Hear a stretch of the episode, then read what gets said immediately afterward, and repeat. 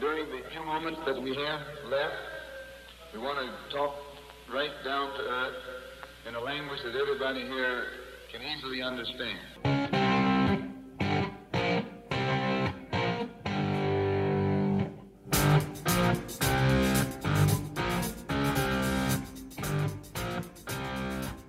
Hola, ¿qué tal? Bienvenidos a este vigésimo segundo episodio de la tercera temporada de Fútbol Vertical, en el cual hablaremos del milagro del Maidstone United en la FA Cup, del comienzo de las eliminatorias en África y Asia y por supuesto de la actividad de la liga EA Sports, que esta semana ha dejado muchos titulares. Así que precisamente con eso vamos a arrancar, ya que el sábado en el Estadio Olímpico de Montjuic vivimos el Fútbol Club Barcelona 3. Normalmente en casi cualquier partido el Barcelona jugando de local y anotando tres goles significaría el triunfo.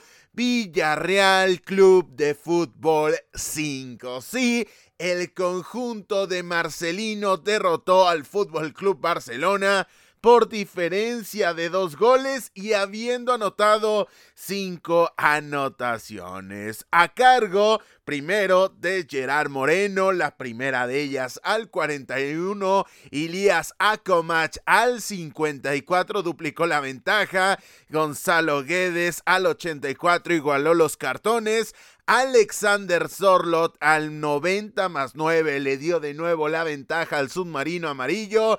Y finalmente José Luis, el comandante Morales, al 90 más 12 cerró el 5 a 3 definitivo. Entre medias, Ilkay Gundogan puso el 1 a 2. Pedri el 2 a 2 y Eric Ballí en propia puerta al 71 puso el que en ese momento era el 3 a 2 favorable para el conjunto de Xavi Hernández. Por cierto, el de Gundogan fue al 60 y el de Pedri al 68. Pero, pero, pero, pero, antes de pasar al siguiente partido, aquí tenemos que hacer un stop total, un parón, un punto y aparte porque hay varios puntos a destacar de este partido.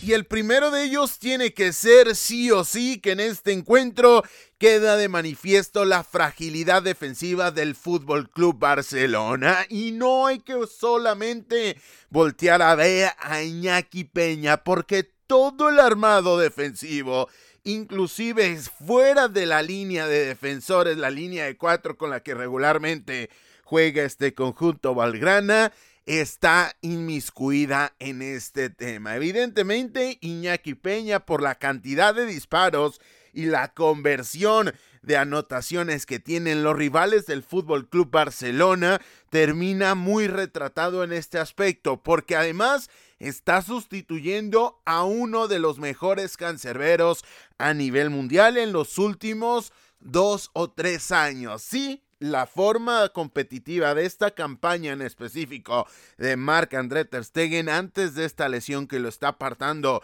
varios meses del arco Volgrana no había sido la mejor. Sin embargo, no hay que perder de vista los registros defensivos que había dejado este equipo más allá de la primera mitad de la campaña anterior, donde más o menos en estas fechas en las cuales estamos hablando de esta tremenda fragilidad defensiva estructural en el equipo Volgrana, estábamos hablando de que si el conjunto de Xavi Hernández iba a ser capaz de superar el récord del Chelsea de José Mourinho de hace ya prácticamente 20 años, como el equipo que en las cinco grandes ligas, en una cantidad de 38 jornadas, menos goles había recibido por el ritmo de clean sheet, de vallas imbatidas que venía manejando el conjunto del Barcelona. Pero en este partido también queda de manifiesto la capacidad del Barça de darle la vuelta al marcador, porque más allá de que el primer y segundo gol terminan teniendo algún tipo de desvío que le favorece al conjunto Volgrana y ni qué decir de la tercera anotación que termina siendo un gol marcado en propia puerta por el ex defensor del Manchester United Eric Bailly. Más allá de todo ello, la realidad que se tiene que ponderar cómo fue capaz de levantar ese 0 a 2 el equipo de Xavi Hernández. Habrá quien me diga, ¿y de qué sirvió? Evidentemente, si solamente te quedas con el periódico del día siguiente, puede llegar a ser una lectura muy acertada, pero así como señalamos que existen falencias dentro del conjunto culé, también existen cosas muy positivas y son estos acelerones quizá meramente anímicos, quizá más con empuje, quizá más con carácter que propiamente con fútbol. Quizás sí sea esa la principal justificante, cómo es capaz de meterle miedo al rival haciéndole una anotación y poco a poco acrecentando su nivel futbolístico, pero aún así tiene que ser algo destacable, además de que viene muy de la mano con una buena actuación de Ilkay Gundogan que estuvo preponderante, jaló del carro cuando tuvo que hacerlo y cuando pudo hacerlo y desafortunadamente para él y sus intereses no terminó por funcionar de la mejor manera al final del partido. Pero tampoco se puede dejar de lado la posibilidad que tuvo Vitor Roque en los últimos instantes del tiempo regular, es decir, ya muy cerca del 90, cuando tiene una oportunidad dentro del área, viene el remate y el cancerbero del Villarreal termina atajando con una serie de rebotes entre las dos piernas, no alcanza a llegar a ese arco maldito de los cancerberos, una zona muy compleja de defender, cualquier arquero lo puede decir, en medio de las piernas es quizá junto con la altura de las orejas, al costado de la cabeza, las zonas más complejas de defender para un arquero con un remate de corta distancia. Sin embargo, sin embargo, esa oportunidad se generó y el Barcelona con el marcador 3 a 2 pudo haber conseguido la cuarta anotación, que en ese momento sí me parece que hubiese definido de manera absoluta el marcador y que además tiene ese posible penal que no es penal, evidentemente no es pena máxima, más allá de que de primera se haya señalado y posteriormente con el con el auxilio del video assistant referee se termina echando para atrás esa decisión,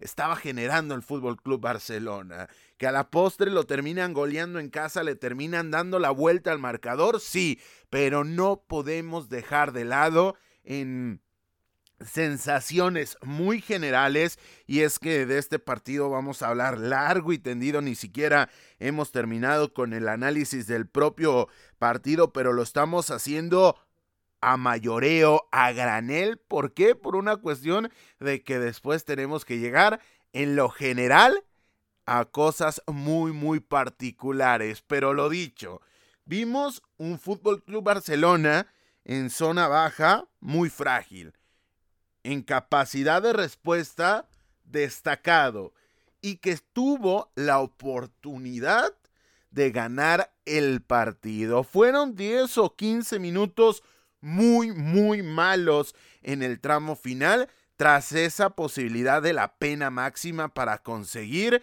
esa anotación vía penal en el añadido. Completamente de acuerdo.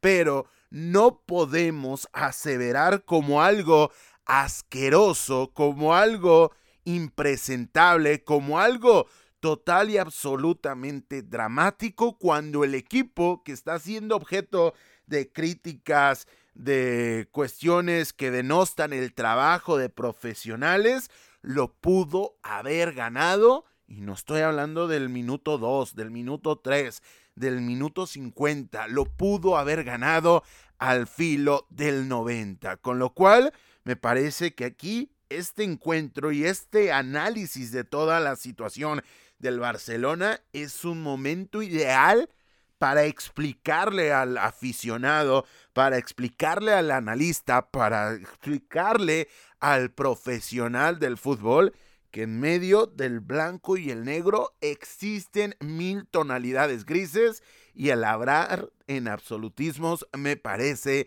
que es caer en algo que roza el pecado. Porque, lo dicho, podemos hablar en términos generales que el Barcelona se vio débil e incluso mal, pero tampoco fue algo tan dramático desde mi óptica como, como muchas veces se termina por hablar de este Barcelona, que sí tuvo poca resistencia al momento de recibir los últimos golpes. De hecho, cuando termina cayendo la anotación de Gonzalo Guedes, que, que termina por significar el 3 a 3, vemos cómo se terminan tirando muchos futbolistas del Barcelona al suelo. Esto habla de esa sensación de tenerlo cerca, de esa posibilidad de sumar tres puntos de manera épica, cuando menos con ese arreón de la épica que acabas de ver a tu máximo rival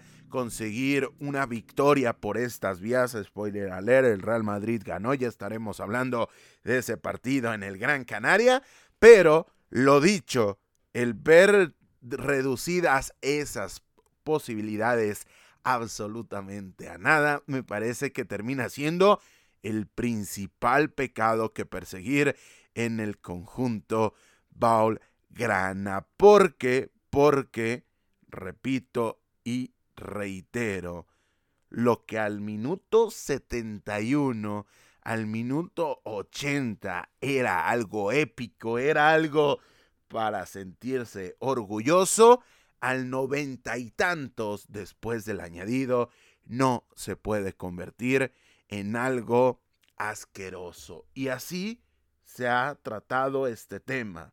Existen detalles, existen maneras, existen formas y el Barcelona sí terminó perdiendo, pero repito, su actuación de este sábado, y habrá quien me diga que estoy siendo bastante, bastante blando con el análisis sobre el equipo de Xavi Hernández, pero la realidad que lo presentado el sábado está muy, muy, pero muy lejos de poderse considerar como algo asqueroso e indigno de la alta competencia. Pero dejando de lado los absolutismos, tenemos que hablar del estupendo partido de, de Alexander Sorlot, porque el noruego termina sufriendo la invalidación de una anotación en el primer tiempo. Polémico, sí, pero finalmente le terminan anulando un gol. Y pese a ello, terminó colaborando con una anotación, es decir, termina cumpliendo con la cuota goleadora, pero además termina ayudando a su equipo con dos asistencias y eso por no hablar de cuestiones imponderables como su capacidad de atacar el espacio en jugadas que quizá no terminan el máximo peligro, pero terminan de, desgastando a la defensa rival, como hablar de esa capacidad de tirar líneas para generar espacios y para generar atracciones de la propia defensa del conjunto que está enfrente. Así que gran partido del noruego que terminó demostrando por qué se ha pujado tan fuerte por sus servicios. Que no ha sido la temporada esperada, evidentemente que no, pero tampoco, tampoco podemos dejar de ver el tremendo potencial y la calidad, el aporte que puede dar en estos momentos apremiantes para el proyecto del submarino amarillo. Y también hay que mencionar algo muy importante porque esta es la primera victoria de Marcelino García Toral en la liga ante el Barcelona. Jamás había podido derrotar a la entidad valgrana después de 20 partidos, 13 derrotas, 7 empates y la número 21, la ocasión número 21 en la cual enfrenta al Fútbol Club Barcelona, ha sido la primera en contexto liguero en que logra vencer al Barça. Y por último, ya para dejar atrás eh, todo el tema al respecto del partido en específico, hay que mencionar que en 2024 Y hablando y sumando al tema de la fragilidad estructural defensiva del equipo de Xavi Hernández, el cuadro del Barcelona ha recibido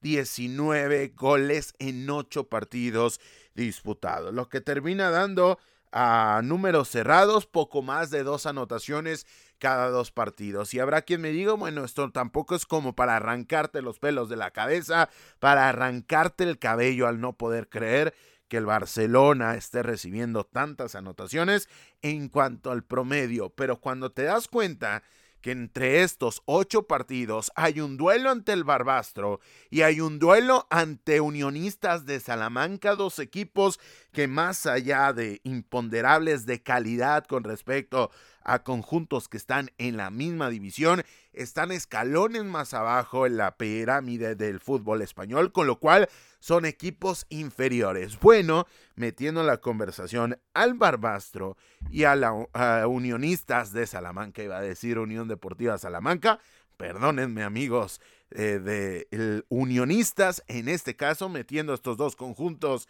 en la ecuación, sí termina por ser muy, muy llamativo la cantidad de goles que ha recibido este conjunto. Y además que si metemos solamente al cómputo, al análisis, los últimos dos partidos, en dos encuentros, teniendo en cuenta que a media semana se fueron a tiempos extras, en dos encuentros el Barcelona ha recibido nueve de esos 19 goles. Así que es una muy, muy mala etapa para el Barça en labor defensiva. Pero dejando atrás ahora sí el partido, hacemos un punto y aparte porque al final del encuentro Xavi Hernández manifestó su intención y su decisión de salir del Barcelona al final de la temporada, indicando, y esto solamente para terminar matizando lo que ha decidido Xavi Hernández,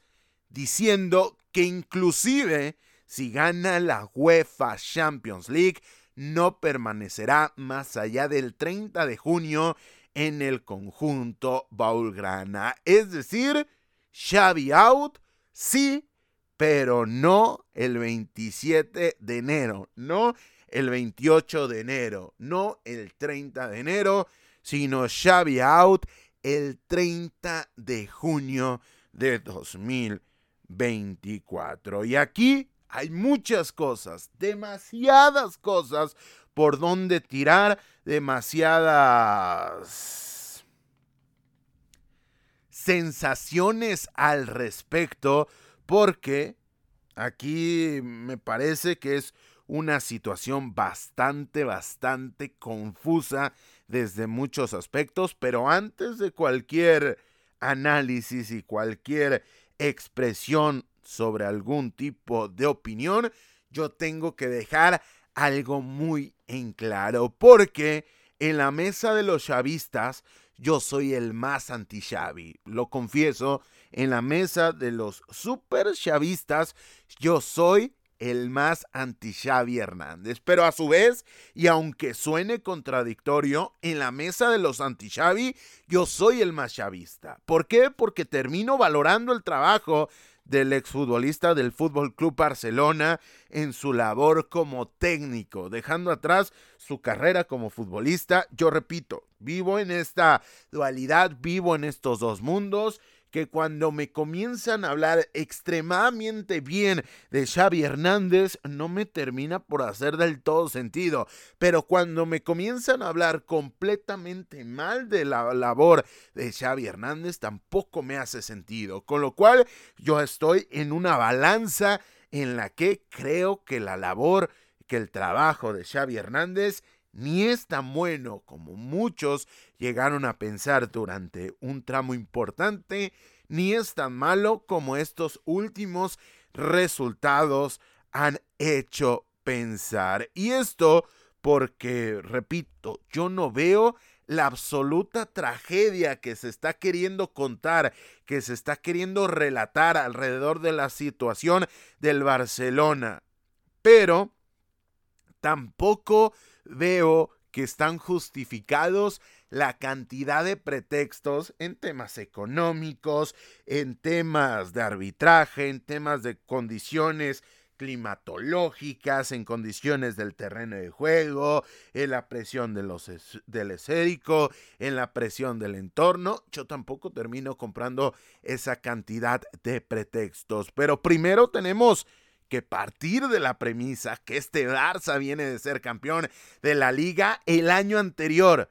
Pero tampoco estamos hablando de una gesta como la Grecia del 2004, como la Dinamarca del 96, como el Leicester de hace un par de años de la temporada 15-16. Tampoco podemos llegar a ese nivel de, de radicalización porque finalmente me parece que, que hay que valorar lo que ha hecho el conjunto Valgrana en la última campaña, pero tampoco podemos creer que es un equipo que no tiene recursos como para armar un equipo competente, porque estamos hablando y solamente de los últimos fichajes, que hayan sido buenos, que hayan sido malos, eh, finalmente son las imponderables y son los riesgos que se corren en el mercado de transferencias, pero han traído al capitán del Manchester City, campeón de la UEFA Champions League, Premier League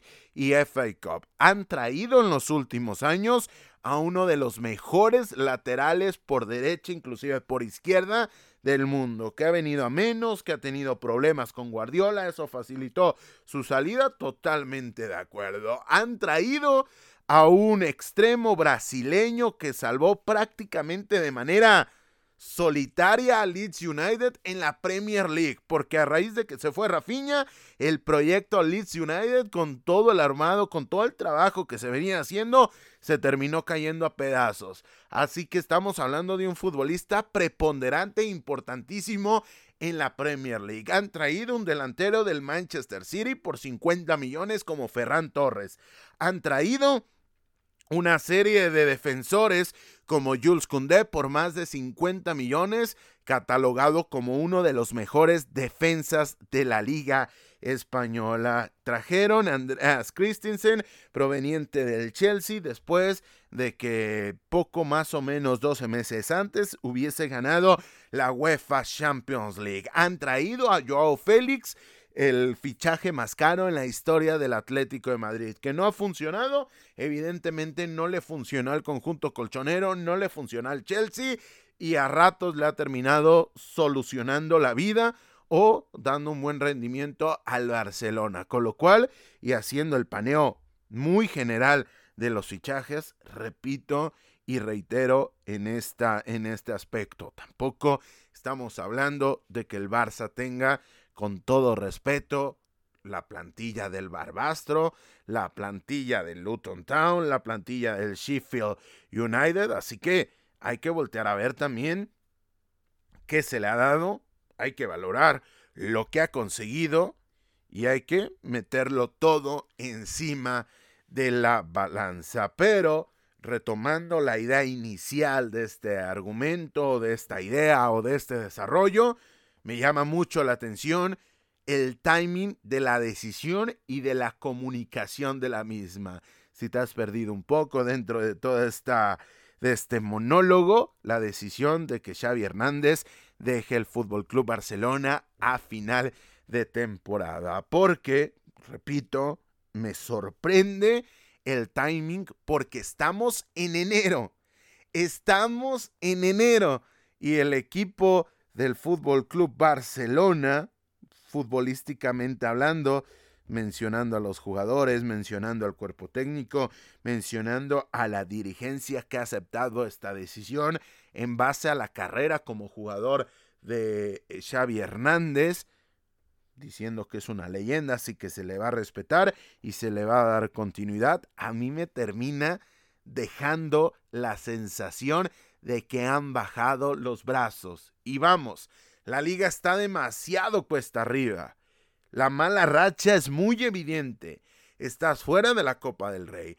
Has perdido la Supercopa de la manera en la cual la perdiste. Pero, pero, en estos momentos apremiantes, en estas circunstancias donde estás en un callejón oscuro y te sientes perdidos cuando todos esos clichés de la grandeza de los equipos tendrían que salir a flote cuando estás hablando de una, una entidad del tamaño del Barcelona. Y aquí no estoy hablando de ningún tipo de color, aquí estoy hablando de clichés en el contexto que tú me digas, así sea la quinta división mexicana, estamos hablando de la segunda división tailandesa o estemos hablando de la creme de la creme a nivel mundial como lo es el Fútbol Club Barcelona, en estos momentos cuando estás contra las cuerdas es cuando tienes que mostrar la grandeza y para mí en estas circunstancias ¿cómo muestras grandeza? Número uno,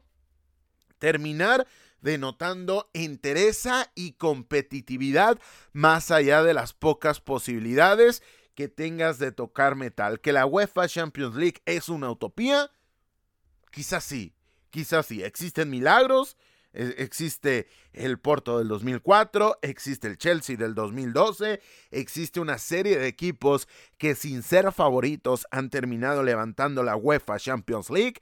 Pero más allá de la Champions y más allá del contexto europeo, solamente hablando de lo que se vive día a día en la liga EA Sports, me parece que el terminar comunicando esto en enero, cuando falta un mundo para que se defina la liga, para que falte un mundo para que se termine por decidir quienes van a la próxima edición de la Champions League, termina demostrando que han bajado las manos o cuando menos es lo que a mí me termina por dar esa sensación de rendición por parte del conjunto Baulgrana, como si estuvieran tirando esta campaña y diciendo, bueno, nosotros quisimos competir, no pudimos competir y yo me voy al final de la campaña, porque si de verdad ya no se cree en el proyecto, habría que cortar de manera tajante. Si Xavi Hernández está completamente seguro de que ya no le puede aportar absolutamente nada al equipo de sus amores y por ende ha decidido el salir del redil Volgrana, completamente aceptable. Errar es parte de la vida, fracasar es parte del juego, pero mantenerte mantenerte pese a esta cuestión, ahí es donde para mí rosa en un aspecto poco comprensible. Pero al mismo tiempo, si cuando se te ha cuestionado al respecto de los resultados, has abierto el paraguas porque Xavi lo ha hecho y has mencionado el tema de los jóvenes, entonces la lógica bajo el tema de la progresión de los jugadores de la Masía, de donde surgió el propio Xavi por ende se le termina colocando en una posición muy muy elevada como alguien con capacidad de desarrollar a esos jóvenes por un camino en el cual él ya terminó por transitar. Si vas a terminar hablando de eso, necesitas paciencia, necesitas un proyecto a largo plazo y una piel bastante gruesa para terminar asimilando la presión que hay en el entorno y el terminar demostrando que, que has bajado los brazos y terminar comunicando que te vas a ir, vamos a ver si no termina saliendo contraproducente, perdóneme usted, para jugadores como Pau Cubarsi, Héctor Ford, que por cierto debutó en la liga, como Lamil Yamal, como Pedri, como Gaby, que más allá que está fuera de circulación y el aspecto de las lesiones también tendrían que servir de algún tipo de balsa para este proyecto de Xavi Hernández. Sin embargo, lo dicho, vamos a ver si estos seis meses de una transición agónica no termina por cargarse a estos futbolistas. En resumen, me ha quedado claro la nula capacidad que tiene Xavi Hernández en su faceta de entrenador para soportar la presión, repito, para soportar la presión, porque, insisto, tampoco se puede olvidar que hace menos de 12 meses el tipo salió campeón de una de las mejores ligas del mundo. Así que, con idas y venidas, subidas y bajadas y constantes contradicciones inherentes a un tema tan enrarecido, hemos terminado por dar nuestra opinión de la decisión de Xavi Hernández. Todo lo anterior referente al duelo con más repercusión del fin de semana, pero dejando atrás dicho encuentro, el resto de resultados de la jornada en la liga EA Sports fueron los siguientes. Todo comenzó el viernes cuando en casa de la Unión Deportiva Almería el Deportivo a la vez no solamente ganó, sino en este caso lo terminó haciendo 0 a 3, gracias a un doblete de Samu Morodión, quien al minuto 10 y al 88 se reflejó en el marcador, y a que entre medias Luis Rioja vía penal al 52 puso el que en ese momento fue el 0 a 2. Así que una semana más en la que nosotros podemos decir que la Almería no conoce lo que significa la victoria en contexto liguero en toda, toda la campaña. Posteriormente, el sábado, la Real Sociedad igualó sin anotaciones ante el conjunto del Rayo Vallecano. La Unión Deportiva Las Palmas en casa se puso arriba en el marcador con anotación de Javi Muñoz al 53, pero sin embargo, el Real Madrid respondió y se terminó quedando con la victoria 1 a 2 en el Gran Canaria. Esto gracias a las anotaciones de Vinicius Vinicius Jr. al minuto 65 y a la de Aurelian Chouameni al minuto 84. Aquí lo que podemos resaltar de este partido es que nos hemos topado con otra remontada del Real Madrid. Eso sí, pese a que padeció, y hoy me parece que sí, esta palabra toma un significado muy profundo, padeció la ausencia de Jude Bellingham. ¿Por qué? Porque Carleto Ancelotti quiso replicar esta formación jugando con un enganche, jugando con un futbolista en posición de 10. Sin embargo, Brahim Díaz, que fue el jugador al cual termina asignándole este trabajo Carleto Ancelotti, no tuvo un buen partido y dejó, dejó mucho que desear en este rol, con lo cual queda, queda de manifiesta la importancia que llega a tener Jude Bellingham en el contexto merengue, ya sea con esta formación o ya sea con otro sistema táctico. Pero lo dicho, en este duelo, el Real Madrid no contó con el que ha venido siendo su futbolista más importante en lo que va de la campaña y aún así se terminó quedando con las tres unidades. Unidades que consiguió, de hecho y curiosamente, cuando ingresó al terreno de juego Joselu cambió la formación de este rombo en medio con el enganche a un 4-3-3 mucho más posicional y fue ahí cuando se terminó potenciando la figura de Vinicius Jr. para la primera anotación y posteriormente ya no en una táctica dinámica, pero sí con la presencia de José Lu dentro de la cancha llegó la segunda anotación para el cuadro merengue, con lo que si nos vamos a los fríos datos, con Brahim dentro de la cancha, el Real Madrid no pudo hacer gol. De hecho, le hicieron gol.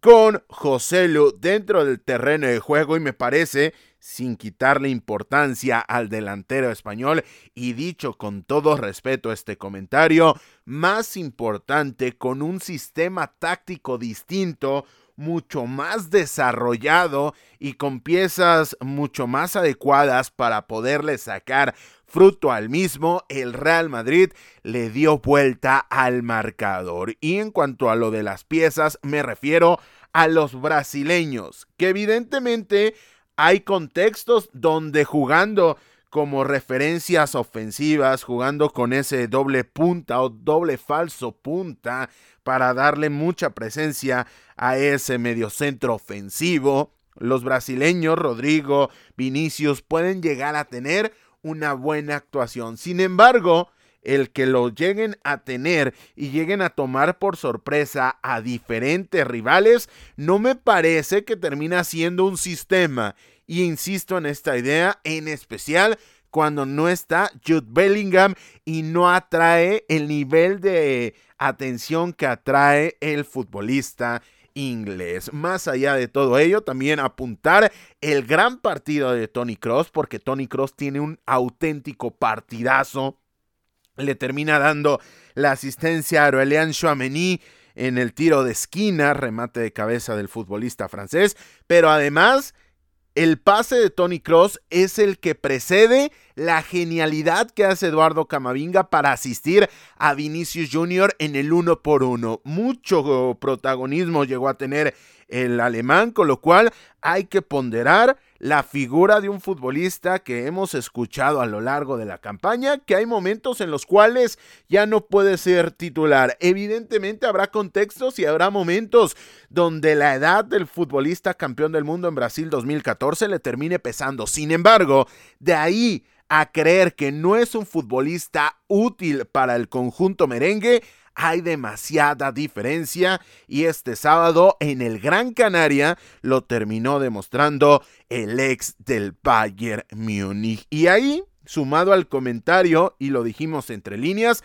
también tenemos que hablar muy bien del partido que se terminó mandando Eduardo Camavinga, que fue coronado con esa formidable asistencia a la llegada de Vinicius Jr. para el uno por uno momentáneo. Y por cierto, y para pasar al siguiente duelo, el Real Madrid es el equipo de las cinco grandes ligas que más goles de cabeza ha marcado en esta campaña, un total de 16 para dimensionar la importancia que llega a tener este registro futbolístico dentro de los resultados y el esquema de un conjunto merengue que no me voy a cansar de decirlo, puede llegar a tener sus valles, sus puntas, sus bajadas y sus mesetas en cuanto al rendimiento, pero a pesar de tal número de ausencias, aún así sigue peleando por la punta de la liga EA Sports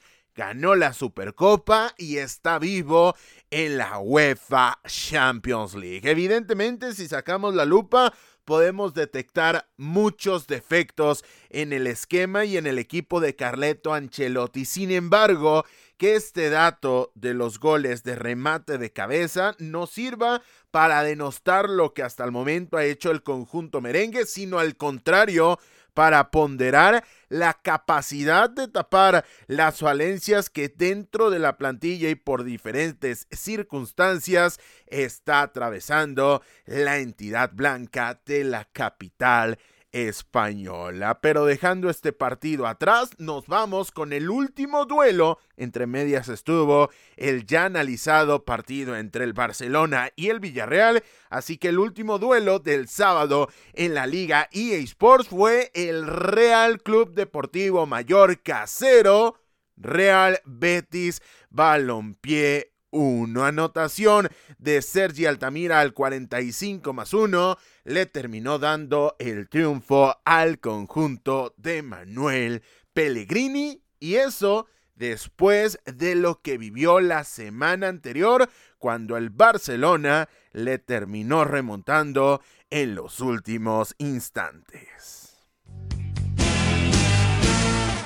Ya para el domingo, el Real Club Celta de Vigo terminó cayendo en balaído 0 a 1 ante el Girona. Solitaria anotación de Porto al minuto 20 le terminó dando el triunfo al equipo de Michel. Posteriormente tuvimos otro empate a cero goles en el cual estuvo involucrado otro equipo del País Vasco, en este caso el Athletic Club, quien no pudo vencer al Cádiz en este caso ya de Mauricio Pellegrino y terminaron igualando a cero anotaciones en el nuevo Mirandilla. También empate fue el que se vivió en el Ramón Sánchez Pizjuán cuando el Sevilla y el Club Atlético Osasuna de Yagoba Arrasate igualaron a un gol. Por parte del conjunto local anotó Isaac Romero al minuto 24 y por parte del conjunto visitante ante Budimir al minuto 55 emparejó los cartones en un duelo que dio como resultado un punto amargo para el equipo de Quique Sánchez Flores debido a lo que necesita. Necesita ganar y necesita sumar este Sevilla. Sin embargo, termina por ser bueno entre comillas debido a cómo terminó el encuentro con un asedio por parte del conjunto visitante, más aún cuando Suso se fue expulsado al minuto 86. Y aquí hay dos puntos a tener en cuenta. Uno de continuidad con respecto a lo que mencionamos la semana anterior, porque ya son cinco partidos sin ganar para el Sevilla por la liga. Esto ya sería dramático. Sin embargo, suma un partido más a la racha de solamente una victoria en los últimos 16 duelos en el torneo liguero. Prácticamente estamos a nada de llegar a una vuelta entera y el Sevilla solamente en 16 partidos acentuó y subrayo este tema porque es dramático.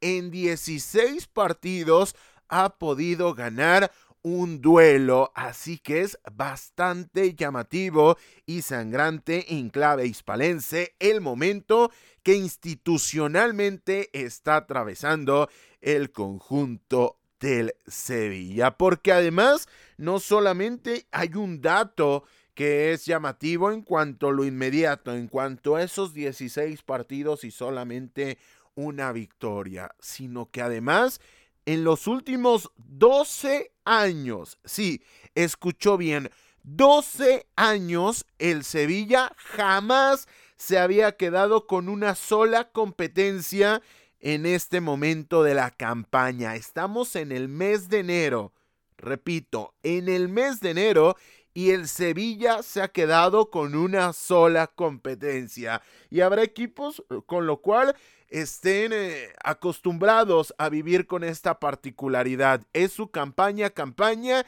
y evidentemente esos clubes tienen un tamaño, tienen una estructura para afrontar y vivir a pesar de ello. Pero el Sevilla en los últimos 12 años jamás se había topado con este escenario que de momento lo tiene bastante tocado, repito, ya no solo a la figura de los futbolistas, que sí, a la figura de Quique Sánchez Flores, que también, de Víctor Horta, que también, sino principalmente mucho más arriba, volteando a ver hacia el palco del Ramón Sánchez Pizjuán. Finalmente, la actividad de este domingo en la Liga EA Sports terminó con la victoria dos goles por cero en el Civitas Metropolitano del Atlético de Madrid ante el Valencia. Anotación de Samulino en el añadido de la primera parte al 45 más 5 y posteriormente Memphis Depay al 57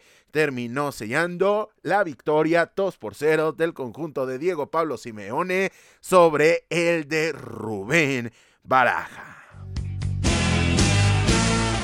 Con lo que a falta de que se dispute el Getafe ante Granada de este lunes, la tabla de posiciones de la Liga EA Sports luce de la siguiente manera. El líder es el Girona que suma 55 puntos después de 22 partidos disputados. Le sigue el Real Madrid con 54 unidades en 21 partidos jugados, al igual que el Atlético de Madrid que tiene 44 puntos, es tercero de la clasificación, que el Barcelona que también suma 44 unidades, es cuarto de la tabla de momento Y más abajo viene en el quinto peldaño el Athletic Club, que en este caso suma 42 puntos, aunque eso sí, en 22 partidos jugados. Más abajo viene la Real Sociedad con 36 puntos. En el séptimo lugar el Betis con 34 unidades. En el octavo el Valencia que venía de buena racha. En este caso su derrota significa que se rezaga en cuanto a la lucha por los puestos europeos. Se queda en el lugar número 8, 32 unidades. En el noveno está la Unión Deportiva Las Palmas, 31 puntos. En el décimo está el Getafe, 26 unidades, al igual que el Deportivo a la vez, que en este caso ocupa el lugar número 11. Y al igual que los Asuna, que suma 26 puntos, aunque el conjunto de Arrasate ocupa el lugar 12 de la clasificación. En el 13 viene el Rayo Vallecano con 24 puntos. En el 14 el Villarreal 23 unidades. Qué importantes esas tres unidades en el eh, estadio Luis Compains para el conjunto del submarino amarillo. Más abajo viene el Mallorca, 20 puntos en el lugar 15. En el 16, el Sevilla, que tiene 17 puntos. En el 17, el Celta de Vigo, que también al igual que el cuadro hispalense, suma 17 puntos. En el 18, ya en la zona roja, está el Cádiz que estrenó técnico y que no pudo ganar, aunque no perdió. Esa es una buena noticia para el conjunto del Cádiz. 16 puntos.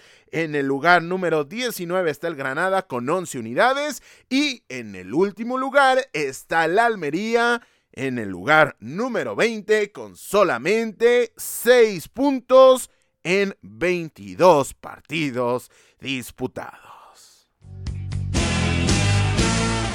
Por cierto, y antes de irnos de España, es importante recordar que a media semana se disputarán los duelos de la jornada 20, los que quedaron pendientes porque se fueron a jugar la Supercopa Española en Arabia Saudí, que son los siguientes. El miércoles tendremos el Fútbol Club Barcelona ante Club Atlético Osasuna. También el miércoles Atlético de Madrid contra Rayo Vallecano y el jueves Getafe contra Real Madrid. Y además también importantísimo apuntar que el viernes han quedado sorteadas las semifinales de la Copa del Rey, que son Real Club Deportivo Mallorca ante la Real Sociedad y Athletic Club contra Atlético de Madrid.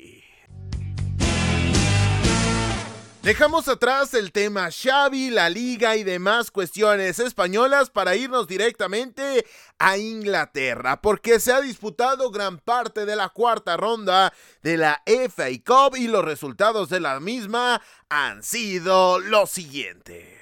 Todo comenzó el jueves cuando el Bournemouth derrotó 5 goles por 0 al Swansea City. Gracias a las anotaciones de Luis Kelly al minuto 7, Alex Scott al minuto 10, Luis Sinesterra al 14, David Brooks al minuto 35 y Dominic Solanke, el conjunto de los Cherries de Andoni Iraola, sacó el primer boleto a la siguiente ronda, a la quinta fase del torneo más antiguo del mundo. Ya para el viernes, Chelsea no pudo ganar, tampoco perdió, igualó ante el Aston Villa 0 por 0 en Stamford Bridge, así que en consecuencia tenemos replay entre Blues y Villanos. Al mismo tiempo, Bristol City terminó igualando sin anotaciones ante el Nottingham Forest, así que otro replay.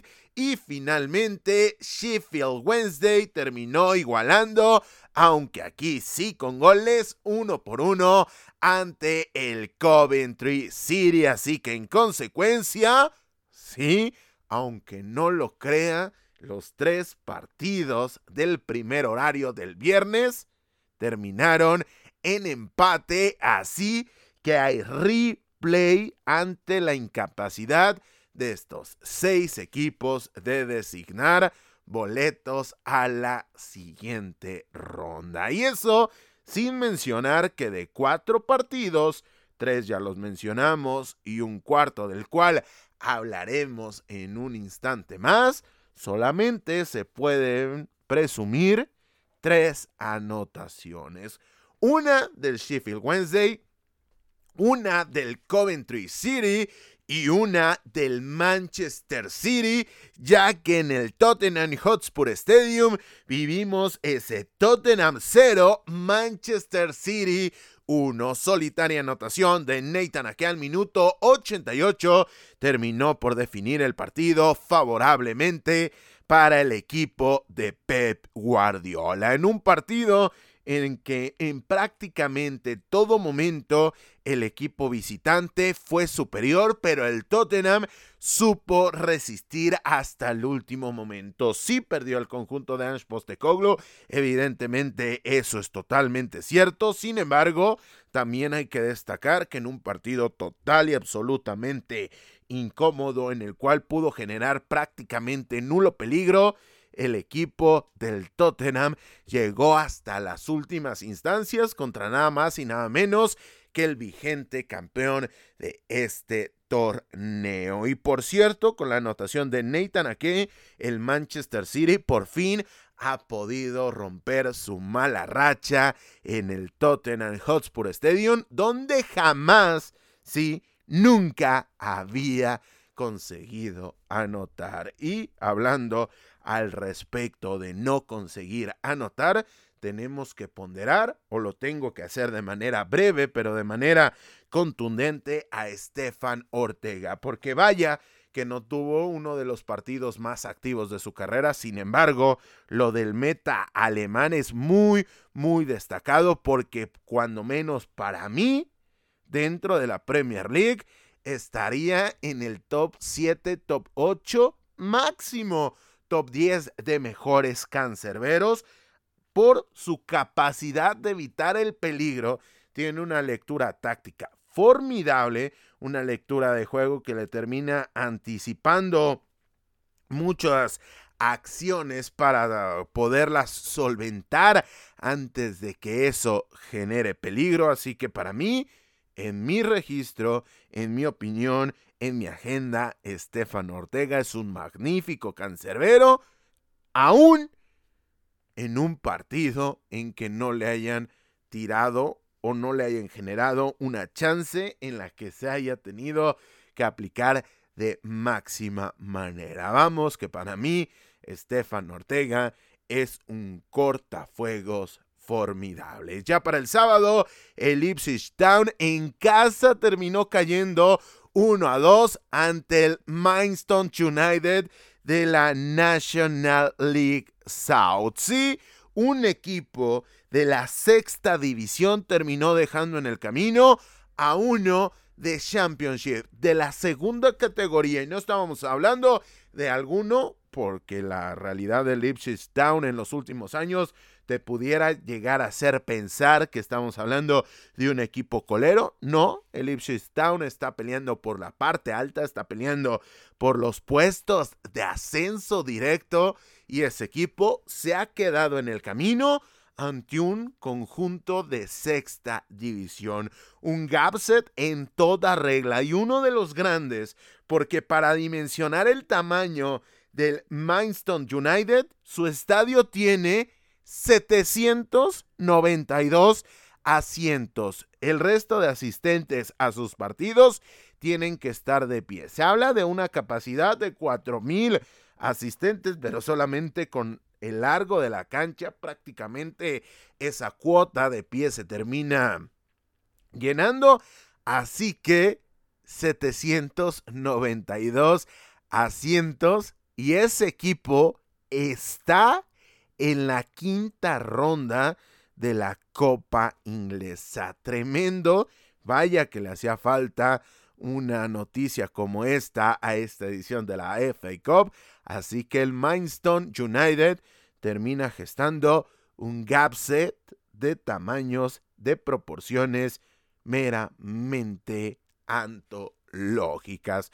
Posteriormente, el Sheffield United en casa terminó cayendo 2 a 5 ante el Brighton en Hove Albion, que con anotaciones de Facundo Buenanote, de Joao Pedro, quien con un hack trick, primero al 29 vía penal, posteriormente al 52 vía penal y finalmente al 67 termina esta anotación no vía penal, termina por gestar esta victoria y en el tramo final Dani Welbeck al 90 más 7 selló el marcador final 2 a 5 favorable para los Eagles. Leeds United igualó a 1 contra el Plymouth Argyle en duelo de equipos de Championship, así que el cuadro de Yorkshire se va al replay. Leicester City derrotó 3 goles por 0 al Birmingham City. Everton terminó cayendo en casa en Goodison Park 1 a 2 ante Luton Town gracias a las anotaciones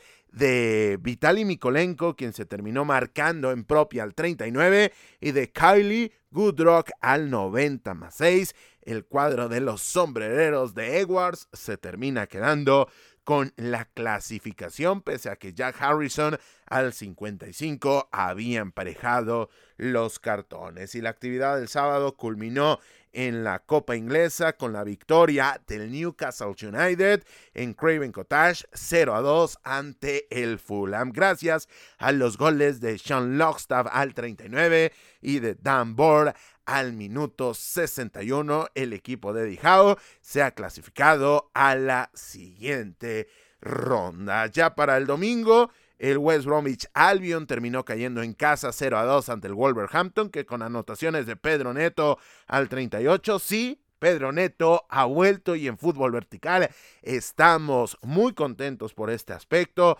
Al 38 su anotación y de Mateus Cuña al 78 el cuadro de los Wolves terminó por derrotar al West Bromwich Albion. Posteriormente, el Watford igualó a uno ante el Southampton en duelo de equipos de segunda categoría, así que se van al replay. El Liverpool le ganó 5 a 2 al Norwich City gracias a los goles de Curtis Jones al 16, Darwin Núñez al 28, Diogo Jota al 53, Virgil van Dijk al 63 y Ryan Gravenberg al 90 más 5. El cuadro Red, el conjunto de Liverpool, el equipo que nunca caminará solo, comenzó con triunfo y con clasificación la gira del adiós de Jürgen Klopp. Posteriormente o entre medias de estas anotaciones, Ben Gibson al 22 y Borja Sainz al 69 anotaron para el cuadro de los Canaries. Y aquí no nos podremos explayar demasiado porque ya nos explayamos bastante hablando de Xavi Hernández. También ha comunicado Jürgen Klopp su despedida de la entidad de Anfield para el final de la campaña después de muchas temporadas estando al frente de esta institución. Evidentemente, dada la epicidad de esta noticia, poco a poco la estaremos desarrollando y en el momento de la despedida haremos un balance general de la carrera del técnico alemán, uno de los mejores sin lugar a dudas de la era Premier League, uno de los mejores en la historia de Liverpool y una historia ya bastante, bastante dilatada, ha decidido por cuestiones meramente anímicas, meramente energéticas, el despedirse del Liverpool, con lo cual, en el contexto inglés, el fútbol de ese país vale un poquito menos porque pierde uno de sus principales baluartes en los últimos años. Repito, no nos podemos explayar porque si no nos vamos a las dos horas de duración. Sin embargo, al ser una despedida mucho más amable, y mucho más sopesada, no tan, no tan abrupta, me parece que vamos a tener bastante tiempo para hablar de ella en próximas ediciones. Por último, la actividad del domingo en la FA Cup culminó con la victoria del Manchester United en Gales 2 a 4 ante el Newport County. Gracias a los goles de Bruno Fernández al 7, Kobe Maino al 3. Este chico sigue dejando cosas positivas. Anthony al 68 y Rasmus Hollum, sí, volvió a marcar Rasmus Hollum al 90 más 4. El cuadro de Eric Ten Hag se terminó quedando con la clasificación. Entre medias, Bryn Morris al 36 y Will Evans al 47 terminaron marcando a favor del equipo de cuarta categoría. Y finalizamos con la actividad de los primeros duelos de esta primera etapa, porque ya eh, la segunda etapa vendrían siendo los replays. Esta actividad, repito, de los primeros partidos de la cuarta ronda, culmina este lunes cuando vivamos el Blackburn Rovers ante Ham United, con el cual cerrará la cuarta ronda de la FA Cup a falta de que se disputen los duelos de replay. Nos vamos de Inglaterra para llegar directamente a Costa de Marfil, en donde han comenzado los duelos de octavos de final. De hecho, ya se han disputado la mitad, así que no solamente han comenzado, sino poco a poco han ido avanzando. Así que vamos a repasar los resultados de este 50% de la ronda de los mejores 16 de la Copa Africana de Naciones. Todo arrancó el sábado con la victoria a tres goles por cero de Angola sobre Namibia. Anotación de Mabubu al 66 y antes doblete de Gelson Dala al 38 y al 42 le terminó dando el triunfo al cuadro de las palancas negras. No me voltees a ver así. Así es el apodo oficial del cuadro de Angola. Posteriormente, Nigeria en su mejor partido hasta el momento en este torneo terminó derrotando dos goles por cero en un duelo serio, en un duelo quizá con pocos juegos artificiales, pero contundente, sin que le generaran prácticamente peligro a lo largo del encuentro. El equipo de las Super Águilas terminó derrotando a los Leones Indomables, gracias al doblete de Alemola Lockman, quien al 36 y al 90 se reflejó en el marcador. Ya para el domingo, aquí quisiera no tener que decir esto, pero Guinea Ecuatorial terminó cayendo 0 a 1 ante Guinea gracias a la anotación de Mohamed Mayo,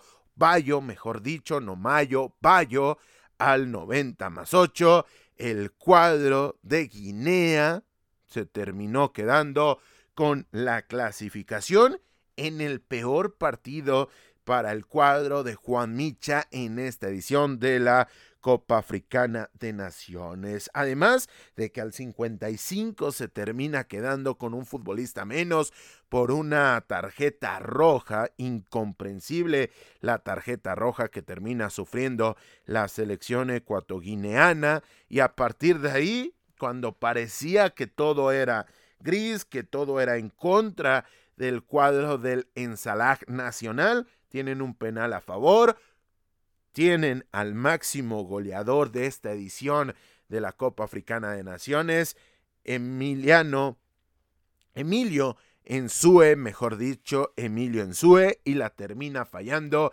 el futbolista del Intercity. Así que un auténtico dolor, la eliminación dolorosísima, pero también dignísima por parte del cuadro el único seleccionado que habla español en esta competición. Finalmente, la actividad del domingo culminó con el Egipto 1, República Democrática del Congo 1. Y en los penales, después de muchos disparos, el conjunto de los Leopardos terminó dejando en el camino al vigente subcampeón el equipo de los faraones que sin Mohamed Salah se han quedado en las primeras de cambio sin haber ganado un partido en el camino en esta edición 2023 de la Copa Africana de Naciones. Por el equipo del Congo, Elia marcó al 37, pero Mustafa Mohamed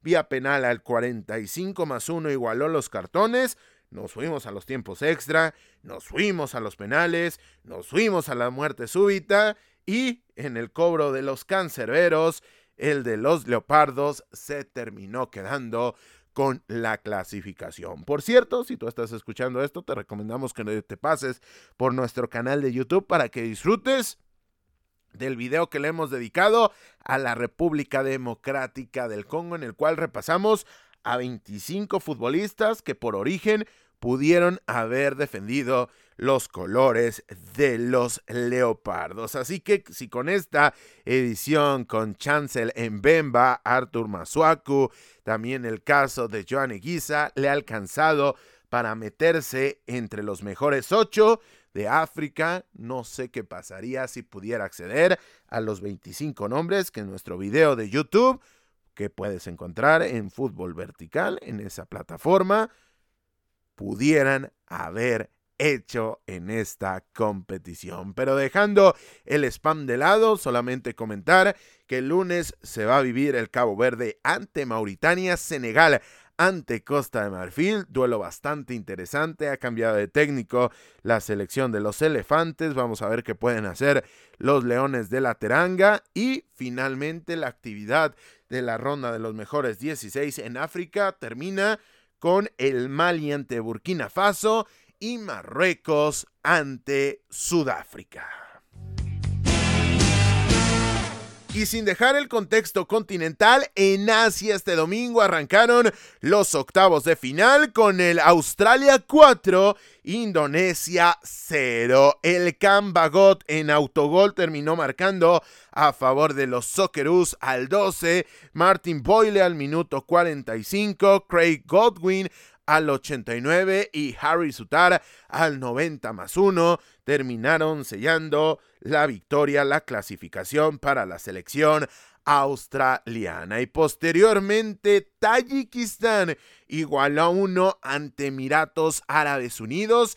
Y en los penales, la selección que está debutando, sí, no podemos perder esto de vista. Tayikistán está debutando de manera absoluta en la Copa Asiática y se ha metido entre los mejores ocho de este torneo al derrotar a una de las contendientes, si no favoritas, sí contendientes, Emiratos Árabes Unidos de Paulo Bento, el ex técnico de la selección de Corea del Sur, cinco goles a tres. Y aquí todavía faltan seis duelos de los octavos de final, que son el Irak contra Jordania, Qatar contra Palestina. Estos duelos se jugarán este lunes. El martes, Uzbekistán ante Tailandia y un duelo que está como para frotarse las manos. Arabia Saudí contra Corea del Sur. Y ya para el viernes, miércoles, mejor dicho, ya para el miércoles, Bahrein jugará ante Japón y la selección de Irán lo hará ante Siria. Habiendo repasado los resultados en España, Inglaterra, África y Asia, por fin ha llegado el momento de las noticias breves de la semana. En Italia, el líder Inter con anotación de Lautaro Martínez derrotó 0 a 1 a domicilio a la Fiorentina. La Juventus terminó igualando a un gol ante el Empoli. Milan en casa en San Siro no pudo vencer al Bologna, igualó a dos goles, mientras que el Atalanta derrotó dos goles por cero a la Udinese. Lazio igualó a cero goles con el Napoli y el Torino terminó derrotando 1 a 2 al Cagliari en el arranque de la actividad de la Serie A. De esta manera, el líder es el Inter con 54 puntos, pese a tener un partido pendiente. Le sigue la Juventus con 53 unidades, el Milan con 46 puntos, la Atalanta, ojo, el equipo de Giampiero Gasperini ya es cuarto, suma 36 unidades, quinto la Fiorentina con 34, al igual que la Lacho que también suma 34 unidades. Más abajo viene el Polonia con 33 puntos en el séptimo lugar, mientras que en el octavo está la Roma con 32 unidades, Napoli en noveno también con 32 unidades y el décimo de la tabla es el Torino con 31 puntos. En Alemania, el líder Bayer Leverkusen igualó a cero goles ante el Borussia Mönchengladbach. El Bayern Múnich, por su parte, derrotó 2 a 3 al Augsburg, mientras que el Stuttgart, sin Sergio Girassi, terminó derrotando 5 goles a 2 al RB Leipzig, que de esta manera acumula tres derrotas de manera consecutiva en este arranque de actividad en el 2024 en el fútbol alemán. Por otra parte, el Dortmund terminó derrotando con hack trick de Nicolas Fulkruf, tres goles por uno al Bochum. Con lo que de esta manera, después de 19 fechas en la Liga Federal Alemana, nos topamos con que el Bayer Leverkusen sigue siendo líder con 49 unidades. Dos más que el Bayern Múnich que suma 47 puntos. Más abajo, en el tercer lugar, está el Stuttgart con 37 puntos. Más abajo todavía viene el Dortmund con 36 unidades. Quinto lugar es el Leipzig con 33 puntos. Está rezagando el cuadro de los Toros Rojos, mientras que el Frankfurt suma 31 unidades y el Freiburg, que es el séptimo de la clasificación, suma 28 puntos. En Francia, el Paris Saint-Germain no pudo soportar la ventaja y terminó igualando a dos anotaciones ante el Stack Brest. Del otro lado, el Nice derrotó 1 por 0 al Metz, mientras que Marsella y Mónaco también igualaron, en este caso, dos goles, al igual que el conjunto de Luis Enrique. Finalmente, el Lyon terminó cayendo 2 a 3 ante el Rennes y el Lens venció 0 a 2 al conjunto del Toulouse. Con lo que de esta manera, en la Ligue 1 tenemos que el líder sigue siendo el PSG del técnico español que suma 44 unidades. Le sigue el Nice con 38 puntos, el Brest con 35 unidades, el Mónaco con 34 puntos y el quinto de la tabla es el conjunto de Lille que suma 32 puntos. En Portugal, después de igualar en el tiempo regular con la anotación de Ricardo Horta, el conjunto del Braga se coronó campeón de la Taza da Liga al derrotar en los penales al conjunto del Estoril. Con lo que de esta manera el Sporting Braga, después de dejar en el camino al cuadro del Sporting Club de Portugal, se corona monarca de la Copa de la Liga Portuguesa. Finalmente, también en Portugal nos topamos con que el único equipo de la parte alta de la clasificación que sí disputó su partido fue el conjunto del Porto, que en este caso derrotó 1 a 3 al Farense, mientras que para este lunes tendremos el Estrella Amadora ante Benfica y el Sporting Club de Portugal ante Casapía. El monarca de la Taza de Liga, el Braga, jugará hasta el próximo miércoles cuando se enfrente al equipo de Chávez. De esta manera, con los duelos pendientes, nos topamos que el líder es el conjunto del Sporting Club de Portugal, que suma 46 unidades. Le sigue el Benfica con 45 puntos, el Porto con 44 y el Braga con 36 unidades, pero sí una copa bajo el brazo. Con esto llegamos al final de este vigésimo segundo episodio de la tercera temporada de Fútbol Vertical. Recuerda, suscríbete donde quiera que nos escuches para que te enteres de cuando esté disponible un nuevo episodio, porque ya lo estás viendo, esta temporada está repleta de actividad y espera lo que se vendrá con el retorno de la UEFA Champions League. No puedo decir más, pero mantente al tanto de nuestras redes sociales en donde nos puedes encontrar con el el usuario de arroba vertical fútbol, no solamente para que te enteres del nuevo estreno de cada uno de los contenidos que tenemos en este proyecto, sino más importante de la actualidad del fútbol internacional. Recuerda, estamos en Instagram, Twitter, X, como tú conozcas a esta red social y nos puedes encontrar con el usuario de arroba vertical fútbol, todo junto y fútbol escrito en español. Así que ya lo sabes, pásate por allá y síguenos. Sin más por el momento y a nombre de todos los que hacemos posible la realización de este podcast, yo soy Carlos Alberto Valdés que te recuerda que no olvides disfrutar del balón, porque el fútbol cada vez es más vertical.